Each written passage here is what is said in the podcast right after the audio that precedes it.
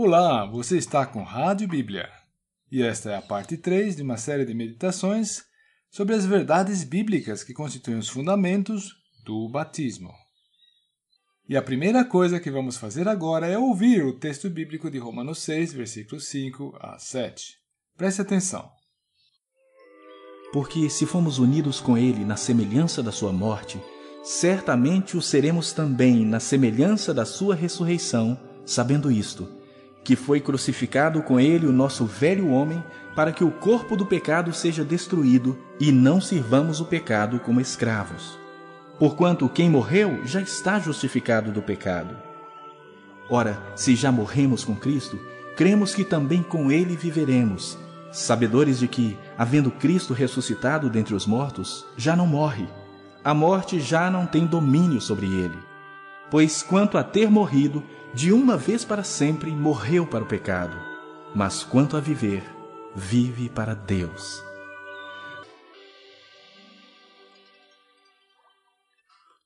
O assunto aqui é o ser justificado do pecado. Como entender isso? Ser justificado é ser declarado justo, é ser absolvido, declarado isento de uma pendência judicial que pesava contra mim. Então, como acabamos de mencionar, alguém só é justificado quando houve alguma acusação tramitando contra si em algum tribunal. Se o crente agora está justificado do pecado, é porque havia uma acusação colocada contra ele no tribunal de Deus. Você entende isso? Todo ser humano tem acusações pendentes contra si na justiça divina. Afinal de contas, todos nós temos transgredido a santa lei de Deus. É, nós temos quebrado, quebrado e quebrado a lei de Deus várias vezes. Deus tem livros e neles vão sendo registrados os nossos atos, palavras e até os nossos pensamentos. Nada está oculto diante de Deus. Isso implica que, literalmente, cada pensamento pecaminoso que você teve, cada palavra inútil e pecaminosa, cada ação de caráter mau que você cometeu, tudo está registrado. Tudo, tudo está registrado. E chegará o dia em que você terá que comparecer diante do tribunal de Deus. Lá estará só você, diante de Deus, no seu justo tribunal. E ele vai julgar a sua vida. Que veredito você acha que um pecador há de esperar? Que sentença será que o espera? Deus o declara antecipadamente aqui no mesmo capítulo de Romanos 6, versículo 23. Porque o salário do pecado é a morte. Isso significa a morte eterna, a separação eterna de Deus. E saiba, o que eu estou dizendo aqui não é algo genérico, nada a ver, fora da sua realidade. Não. É algo que dirá respeito e atingirá diretamente a você. Na maioria das vezes, quando ouvimos uma pregação de advertência, pensamos em outras pessoas primeiro. Mas a palavra de Deus se dirige a você, pessoalmente. É sobre você que estamos falando. Foi você que quebrou as leis de Deus. E se você crê que não tem culpa, então você está se enganando, está se iludindo você sabe exatamente as coisas que tem feito, e das quais se envergonha. Coisas de cujo teor você deseja nunca alguém tome conhecimento. Nunca alguém descubra o que você fez. E não me diga que as coisas são diferentes. A sua consciência culpada o acusa disso. Só me diga uma coisa: você guardou os mandamentos de Deus? Você tem amado o próximo como deveria? E me diga quanto ao seu Criador e sustentador também. Você o tem amado, honrado e, portanto, obedecido? Não? Se você for uma pessoa como eu, então você não tem feito nada disso.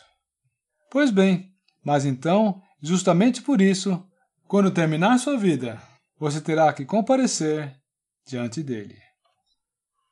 Aí você muda de estratégia e diz: Ah, não, agora você está me intimidando. Você quer me botar medo. Isso aí são tudo ameaças. Táticas de intimidação. Sabe de uma coisa? Eu não tenho nada a lhe dizer. Eu não estou dizendo nada. A Escritura Sagrada é a carta que Deus endereçou a você e a mim. Quem está dando o recado aqui é Deus. Eu estou apenas verbalizando o recado das Escrituras. Eu não falo no meu próprio nome, na minha própria autoridade. Não. Veja você que já alguns capítulos antes, ou seja, no capítulo 2, a mensagem da Sagrada Escritura já havia soado o alarme. Vamos conferir? Romanos 2, versículos 4 a 9. Desprezas a riqueza da sua bondade e tolerância e longanimidade, ignorando que a bondade de Deus é que te conduz ao arrependimento? Mas, segundo a tua dureza e coração impenitente, acumulas contra ti mesmo ira para o dia da ira e da revelação do justo juízo de Deus, que retribuirá a cada um segundo o seu procedimento. A vida eterna aos que, perseverando em fazer o bem, procuram glória, honra e incorruptibilidade mas ira e indignação aos facciosos, que desobedecem à verdade e obedecem à injustiça.